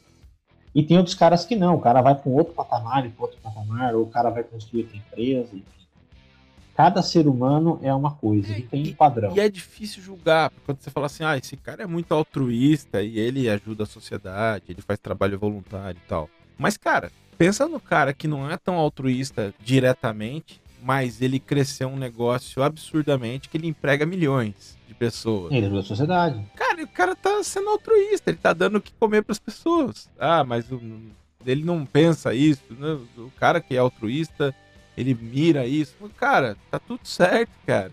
Você tá cumprindo seu papel ali, que na verdade nem existe. Ninguém disse para você quando você nasceu que você vai ter que fazer alguma coisa. Isso é você que vai, com a tua experiência, com a tua história de vida, criar. Eu sempre questiono esse tipo de coisa, cara. Eu acho que é muito legal o papel das pessoas que pensam diretamente no próximo e em sociedade, mas não dá para tirar o valor de quem constrói algo que acaba sendo, sabe aquele guarda-chuvão, aquele parasol gigante que deixa muita gente na sombra. Exato. É, e assim, é, são modos diferentes de ver as coisas. Então, quando você começa a chegar ao mundo de uma forma onde é, você está acertando, ok, ótimo, e onde você está errando é um aprendizado, e às vezes a gente, a gente, a gente sofre com algumas coisas que a gente erra, e, e gera um aprendizado muito mais duradouro, né? Então, olhar para essas coisas dessa forma é uma maneira de usar a inteligência emocional nesse foco. Mas uma coisa que eu queria falar, Diogo, é a questão do mercado de coaching. Né? A gente estava falando ah, que tem papagaiada e tal, como é que tá, tá em crise, etc. Em 2011, de acordo com o ICF, que é o Instituto é, de Coaching Federation, o Instituto Federal de Coaching Global, é, ICF, cara, eles fazem estudos né, do mercado. E o ano de 2021, eles têm uma expectativa de movimentação de 11 bilhões de dólares no mercado só de coaching. Para o ano que vem, há uma, há uma ideia de crescimento da ordem de 20 bilhões. O que acontece é o seguinte: no Brasil, o coaching começou é, década de 90 para cá, então tem aí 20, 30 anos. E é um mercado que está começando a aparecer, porque também é uma profissão nova, né? Várias profissões novas apareceram no mercado. Se você pegar, por exemplo, um programador, que é uma profissão que está bombando e faltam profissionais no mercado, a maioria ainda é júnior, não é um bom profissional para atuar, mas vão crescer e vão, vão deixar esse mercado mais maduro. A mesma coisa a questão do coaching. Lá fora, o mercado, as discussões que a gente tem hoje aqui de, de polêmica, de etc., que, que a gente viu até nas mídias sociais, elas aconteceram nos Estados Unidos na década de 80. Então tem assuntos que foram tratados lá atrás que eram a respeito disso. Porém lá fora é um mercado muito mais maduro. É um mercado que tem um monte de empresa que contrata profissionais, eu estou contratando um coach porque o cara vai trabalhar na empresa para fazer coach. As, no Brasil é um mercado onde as multinacionais, grandes empresas contratam para executivos, executivos contratam coaches para poder resolver essas questões de tiro rápido Eu já tive pessoas que me contrataram assim, cara, eu vou ter uma reunião com o funcionário que eu não sei se eu vou demitir ele ou não. Eu falo, tá, o coach é para focar em você, não no funcionário. Não, mas eu quero resolver algo em mim para que eu consiga processar isso. E aí não vira nem uma, um processo de, de sete ou dez sessões. E aí eu acho que é um problema também de mercado, porque as pessoas não sabem o que é o processo de curso. Então quando você fala, não, peraí, não é um processo tão curto, é um processo mais longo, há um, há um problema de referência. Porém, existe alguns casos, o cara faz três, quatro sessões, olha o problema dele, se o cara é um perfil executor, o cara que quer resolver as coisas rápido, o cara já vai lá e resolve, fala, não, peraí, já resolvi, daqui para frente eu toco. Tá tudo bem, você é meu cliente, tudo certo. Você vai me dar o depoimento? Vou, beleza. Faz parte do jogo, que aí é business. Negócio puro. Você falou aí um pouco da, da questão do crescimento aí, das estatísticas que você tem. Eu não tenho nenhum dado desse, nunca comparei e tal, mas será que talvez esse crescimento também não seja pouco em virtude dos acontecimentos aí da Panda? Não vou nem falar aqui porque não é um nome legal de falar e tudo mais, não quero entrar nesse assunto, mas será que em virtude desses últimos acontecimentos aí mundialmente as pessoas acabaram perdendo seus postos de emprego, algumas pessoas foram demitidas porque as empresas é, enxugaram o número de pessoas ou porque o mercado forçou a empresa a fechar e ela teve que dispensar as pessoas? Será que esse crescimento não tem, não vem um pouco carregado por isso com um boom? E se a gente pensar 100 anos atrás, quando teve a, a gripe espanhola, né? Você teve aí a Primeira Guerra, culminou depois na gripe espanhola e depois você teve um, uma expansão, um boom, acabou com o crash de 29 da bolsa em 29 nos Estados Unidos, né? Porque foi um período de boom onde as pessoas começaram a sair muito, curtir muito e beber e, e tudo mais e gastar, porque passaram por um período de guerra e pandemia. Acabei falando a maldita palavra, mas passaram por isso. Será que não, não é um pouco desse reflexo, cara? A gente não tá vivendo de novo alguma coisa que a gente já viveu como sociedade no passado? Tem isso e é muito atual. Inclusive, tem algumas startups no Brasil que só cuidam de saúde mental, por exemplo. Por quê? Porque as pessoas estão passando por momentos de estresse, momentos difíceis na carreira, lideranças que não têm, eles não conseguem liderar uma equipe sem estar junto virtualmente o cara é impossível. Como é que o cara trabalha isso no mercado de trabalho? É difícil, é comportamental. Mas o que você está falando é que se o mercado vai ser aquecido por um aumento de consumo das pessoas, porque elas vão querer viver e, e fazer as coisas ficaram reprimidas aí por questão dessa, desse processo difícil que a gente vem passando, é, é um fato que eu acho que vai, vai acabar acontecendo. Mas nesse caso específico que eu estou dizendo, o estudo ele está muito mais voltado na questão na procura pela demanda do profissional, que lá fora é muito comum, aqui ainda não é comum. Então, assim, coincidentemente, com relação às redes sociais, as pessoas estão tendo um nível de exposição muito maior para criar infoprodutos, para gerar produtos, para gerar serviços, para gerar N coisas, para vender as coisas na internet, e aí você consegue ter uma escala com escala você tem exposição. Porém, até que essa profissão seja construída de uma maneira mais madura, que as pessoas vão vendo de maneira mais madura, o processo fica um pouco obscuro. Ou seja, você tem bons profissionais que estão atuando, mas que eles são poucos versus uma galera que está lá, entendeu? É que nem você fala assim, ó, fórmula de lançamento. Você pega o cara que lançou lá, que fez tudo certinho, fez um milhão lá, fez lá, sei lá, seis em sete lá em Fez um milhão em uma semana. Mas para esse cara que deu certo, tem uma galera que não deu certo. E essa galera que não tá dando certo, tá fazendo as coisas erradas, sei não sei, começa a gerar burburinho. Ah, isso aí é papagaiado, isso aí é. É porque é natural do ser humano. Se deu certo pro cara, ótimo. Mas se não deu certo, ele já entra com a crítica, né? E aí a crítica. É, mas é igual você pegar o medalhista olímpico e todo mundo querer ser medalhista olímpico, não é todo mundo que vai conseguir.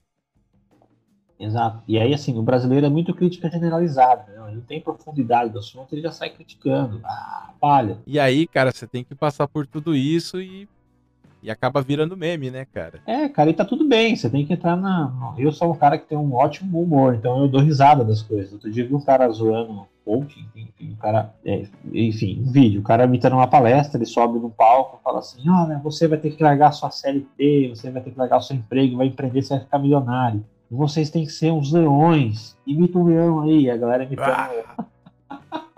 eu, então, fiz, assim... eu fiz treinamento, né, cara? Eu fiz certificação para ser. Não para ser coaching, mas eu fiz um, um treinamento com o cara que trouxe pro Brasil, que é o Randy Stefano. Isso. Cara, o que, eu posso falar? Eu tô falando o nome do cara e tal e tudo, mas não, não quero nem abordar muito. É, são técnicas, né, cara? Porque tem uma parte lá que os, o, o, cara. Você vê que o cara tem um conhecimento gigante, ele tenta não se expor, ele não deixa claro se ele é religioso ou não é.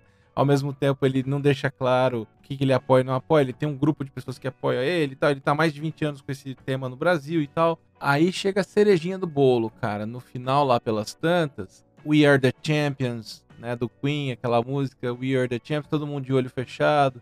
Imagina que seu coração é uma sala grande e tá todo mundo entrando nela e você vê os seus melhores amigos. Meu, Aí quando começa isso, eu falo, ah, não, cara, não precisava, velho. Daqui a pouco você olha e tá todo mundo chorando e se abraçando. Eu falo, ah, não, velho. E, e, sabe aquela coisa que é programada, cara? Aquela programada para causar emoção. E você fala, cara, que do caralho esse, esse curso que eu fiz e tal. E pô, não precisava, cara. Talvez eu seja muito cético, né, cara? As pessoas precisam desse momento de emoção.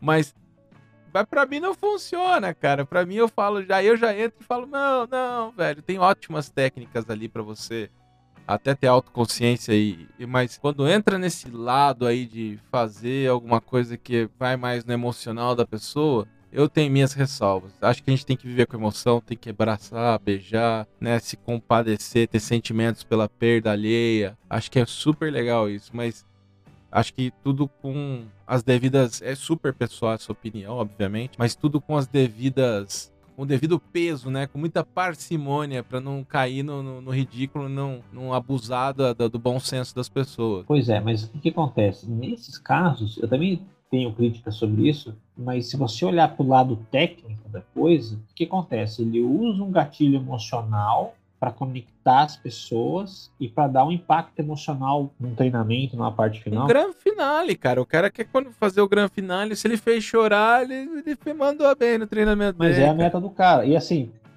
você diz, você tem, sei lá, 200 pessoas e 190 estão emocionadas de alguma forma, ele atingiu o objetivo dele de alguma forma ele gravou isso na cabeça das pessoas. Ele, ele, e aí a questão que vem da. Aí o antiguru, obviamente, vai ser o antiguru, né, cara? Não vai se tocar e vai pegar mal com isso. e aí, assim, esses caras usam essas técnicas para que ele também reforce a experiência do usuário no, no, no treinamento. Cara, você vai numa palestra, você vai num, num, numas imersões de três dias, é, o cara dá um conteúdo ótimo, sobre o tema que ele está falando, ele conecta o emocional, que é o que você falou, e depois ele vende um produto, um serviço. Na sequência, cara, gatilho, gatilho mental, cara. Aí o que você está fazendo é assim, a, a, gente que já é macaco velho, entre aspas, a gente olha para isso e a gente é o, que, é o que eu falei lá que eu fiz no, e eu faço muito isso quando eu vou num treinamento, eu faço um curso ou qualquer coisa que eu faço eu não só aprendo, eu fico observando as técnicas que o cara tá usando. Porque se já tá numa outra, um outro patamar de visão, de enxergar as coisas. Essas outras pessoas, elas vão lá só fazer o treinamento e tá tudo certo. Cara, e aí ela se tá emociona tá e ela vai lá e gasta. Usar... Tá tudo certo da gente usar a emoção das pessoas para fixar um conceito. Se você vai fazer um, um vídeo institucional, você tem que usar música, é, efeitos sonoros, tá tudo certo tudo certo. Mas você usar de uma maneira não branda, não, sabe? Você usa muito na cara isso, muito forçado, fica até cafona, cara. Então acho que tem que ter muita parcimônia na utilização desses recursos para não cair em descrédito. De repente, um puta de um conteúdo que você fez, você dá aquela esbarrada no final porque você forçou muito a barra para poder usar esses conceitos e ligar os gatilhos mentais aí que vão fazer a pessoa é, cegamente daqui, onde que eu passo meu Pix. Então, mas aí é um direcionamento, né? Então tem uma questão ética por trás. Vou te dar um outro exemplo que é mais efetivo e não tem, não tem muito a ver com essa questão de business. Tem uma ferramenta de coaching que chama é, Ponte para o Futuro, onde você, junto com o seu profissional, você tenta fazer com que ele enxergue as etapas para ele chegar no objetivo que ele quer. Vou encurtar aqui para não ficar muito longo. O que você quer? Ah, eu quero ser, um exemplo, quero ser dentista. O que você vai fazer para chegar lá? Faculdade, treinamento, passa por todas as etapas. Quando chega no final, você faz uma mentalização com o cara, você fala assim, agora você vai mentalizar os sentimentos que você vai ter, a sensação que você vai ter de você conquistar isso lá. Tenta se ver conquistando isso. Tenta se ver no caminho, cada etapa, o que, que você conquistou, o que você vai passar, e se ver conquistando isso lá na frente. O cara tem uma visualização.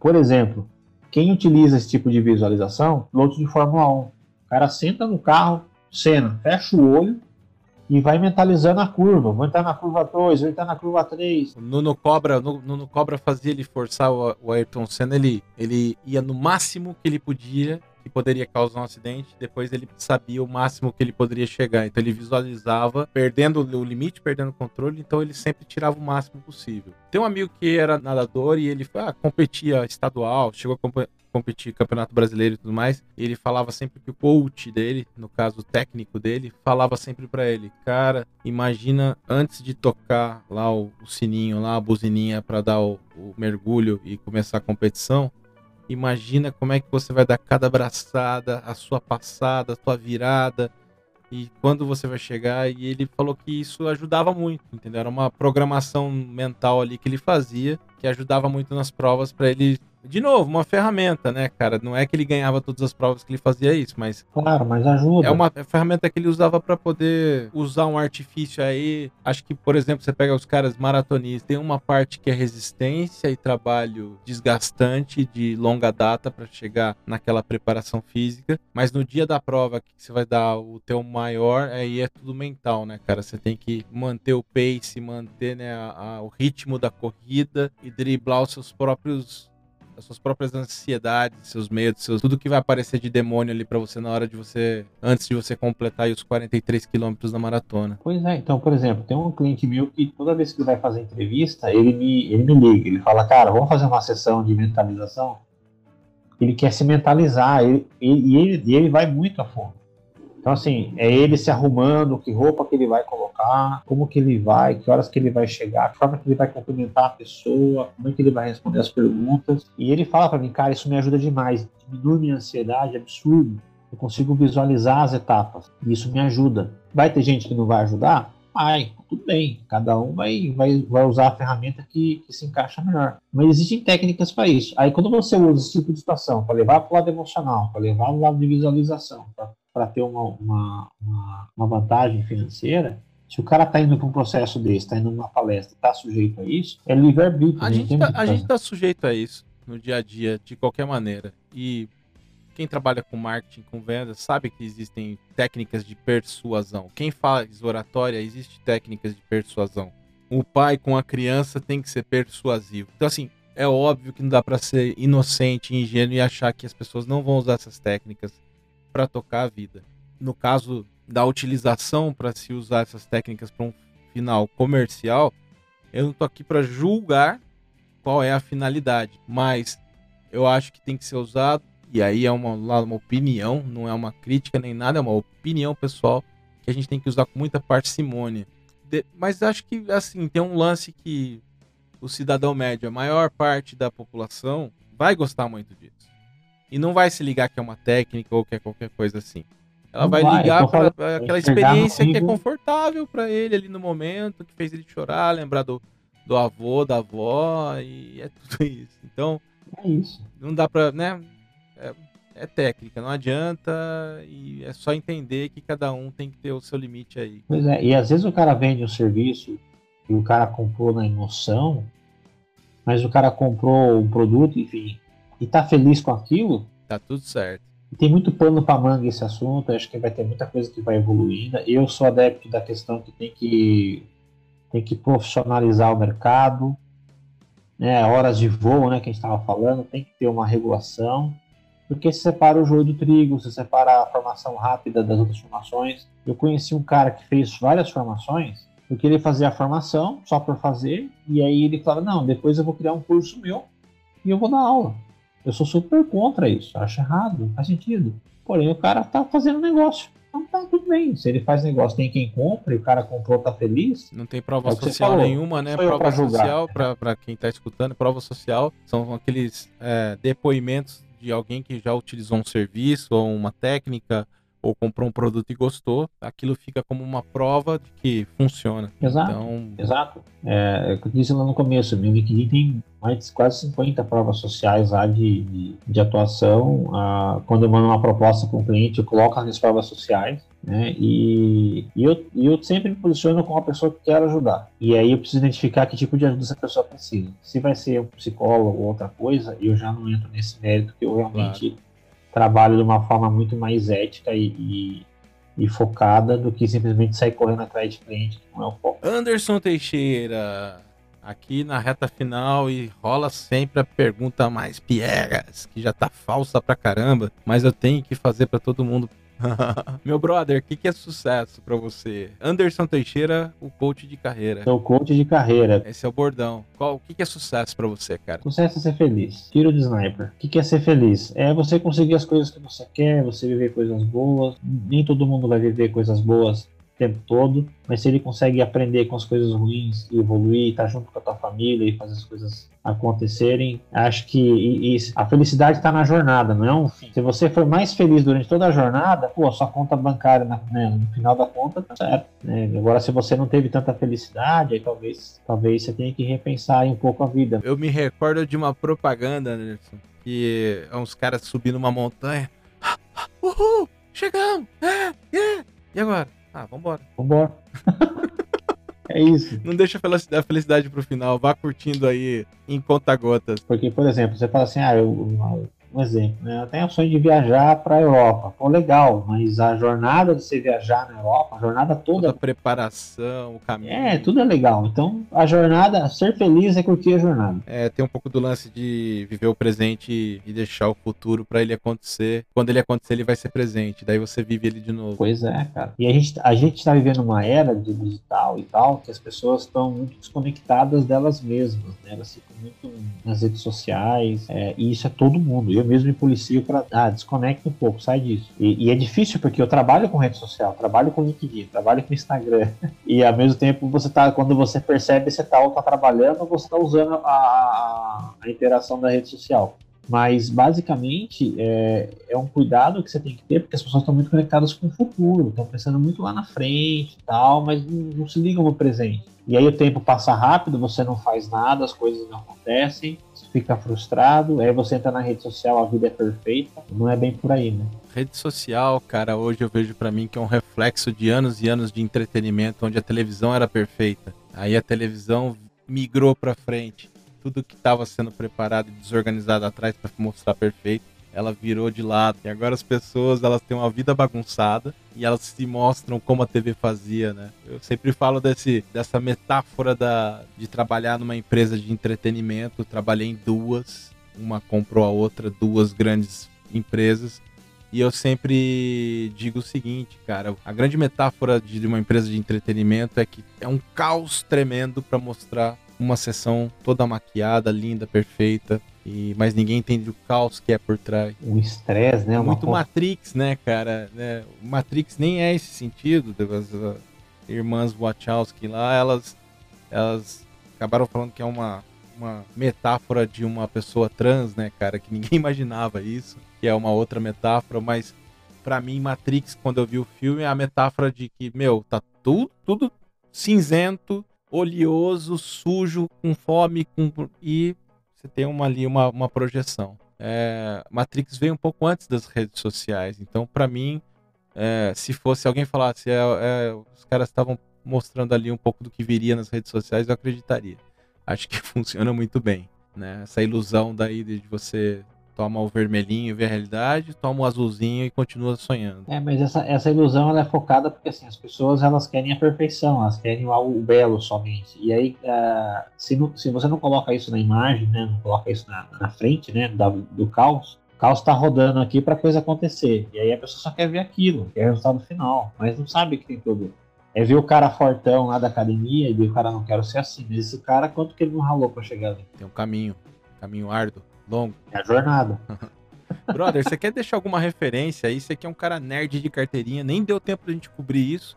A gente vai ter que conversar aí depois, de repente, em outros projetos aí, que não esse de personalidades, né? Mas fala alguma referência aí, cara, como. Não precisa nem ser profissional, acho que já deu seu recado aqui, como excelente profissional, coach, sério. 27 mil seguidores no LinkedIn. Fala um pouquinho aí, cara, do que, que você quer deixar de referência para as pessoas se inspirarem, para as pessoas entenderem que nem sempre é a técnica que sobrepõe tudo. A gente precisa de fantasia e ilusão também. Ah, cara, eu, de referência de fantasia e ilusão, eu gosto muito de séries, eu gosto muito de filmes. Vocês estão vendo, é que a gente tá com um vídeo aqui também rolando que não tem, né, no podcast. Mas meu escritório aqui é todo enfeitado de super-heróis. Tem quadros de super-heróis, tem é, funcos, tem, enfim.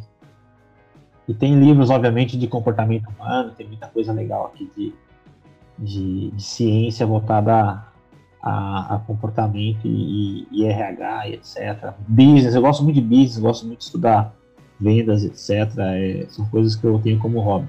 Mas o recado que eu queria deixar para as pessoas é que, que elas consigam pensar no presente e agir em direção ao futuro delas, né, que elas querem, mas sabendo que é um passinho por vez. Não adianta querer acelerar, não adianta sofrer. Pô, não tenho condição nenhuma, cara. Pô, não tenho dinheiro para fazer um curso. Cara, mas você não tem internet, você não tem um celular. Alguma coisa você consegue fazer, seja 1% por dia, se você melhorar 1% por dia, no final do ano você melhorou, é, sei lá, 360% ou 36%, e eu sou muito fera na matemática, mas é, é um pouquinho por dia, mas tem que ter constância, tem que agir em direção daquilo que você quer. Se você não agir, as coisas não vão acontecer. E aí só vira uma conta de aumentar a frustração e, e sofrimento. É a máxima e... do ET Bilu, né, cara? Eu só, eu só peço que busquem o conhecimento. Evocando aí o ET Bilu, cara. O ET Bilu é o máximo da TV, cara. É o máximo. É o máximo trash da TV. E siga seus sonhos, mas esteja ciente de que seu sonho não pode depender de uma empresa, não pode depender do CNPJ, tem que depender de você. É isso aí. É, e, ah, mas putz, eu preciso ter um trabalho? Não tem. Todo mundo precisa ter um trabalho, mas trabalhe pensando em algo que você possa fazer, um comércio, um business. Só não pode ficar parado, né, Anderson? Não dá para ficar parado. E hoje, e hoje, assim, eu olho, que nem eu estava dizendo no começo da minha carreira lá atrás e tal. Cara, na época não tinha nada, não tinha grana, não tinha internet, então para estudar era caçar um livro. Cara, quando eu fiz meu TCC da faculdade, é, eu não tinha assunto para fazer de bacharel. Quer dizer, eu, eu tinha um assunto que era como um clube deve se tornar um clube empresa que agora está se falando 20 anos atrasados, mas é, tinha um livro no Brasil falando sobre, é, em português, falando sobre organizações e como que um clube pode se tornar um clube empresa, que era do Bruno ainda, é, que era do vôlei. E não tinha mais nada, cara. Então tinha que caçar literatura estrangeira e tal. E hoje está tudo na internet. O que você procurar tá na internet. Né? Outro dia, outro dia não, já faz um bom tempo. Eu aprendi a fazer arroz. Ah, precisa fazer arroz. Eu entrei no YouTube e aprendi a fazer arroz. Meu arroz é ótimo. então, assim, é... cara, tudo na internet.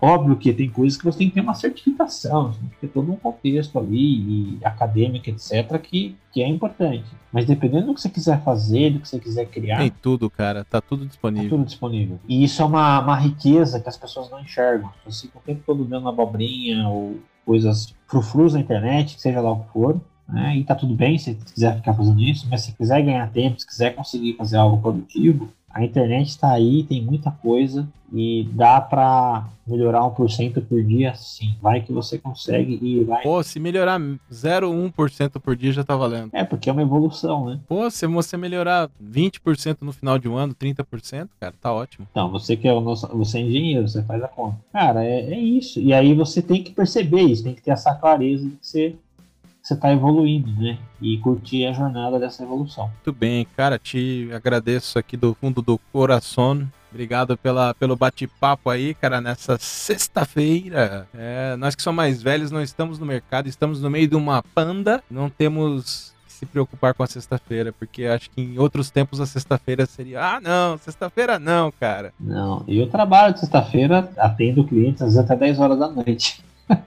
Nunca é tarde para ganhar dinheiro. Cara, mas sabe o que, que é, Diogo? A gente entra numa vibe de ajudar as pessoas que as conversas elas evoluem, assim, as sessões Eu marco uma hora, mas eu já reservo minha agenda uma hora e meia, porque eu sei que vai uma hora só não vai dar. Porque é muito. A conversa ela é muito tensa, ela é muito, muito intensa, né? E a gente não pode perder o fio da meada do racional para que no final das contas ajude a pessoa a Manda um evoluir. jabazinho, cara. Fala aí dos teus contatos aí para quem quiser te procurar. Então vamos lá, eu sou Anderson Teixeira, sou seu coach de carreira, me procure nas redes sociais, no Instagram é o Anderson Teixeira Coach, no LinkedIn é o Anderson P Coach, eu dei uma abreviada no Teixeira para ficar curtinho, para ficar bonitinho. E como é que escreve coach? Coach é C de casa, O de Oliveira, A de Anderson, C de casa, H de hora. Muito bem. Brother, muito obrigado. Valeu. Thank you very much. Meu amigo, tamo junto. Quando você precisar, é só chamar. Um abraço a todos, obrigado aí pela oportunidade. Até mais. Valeu.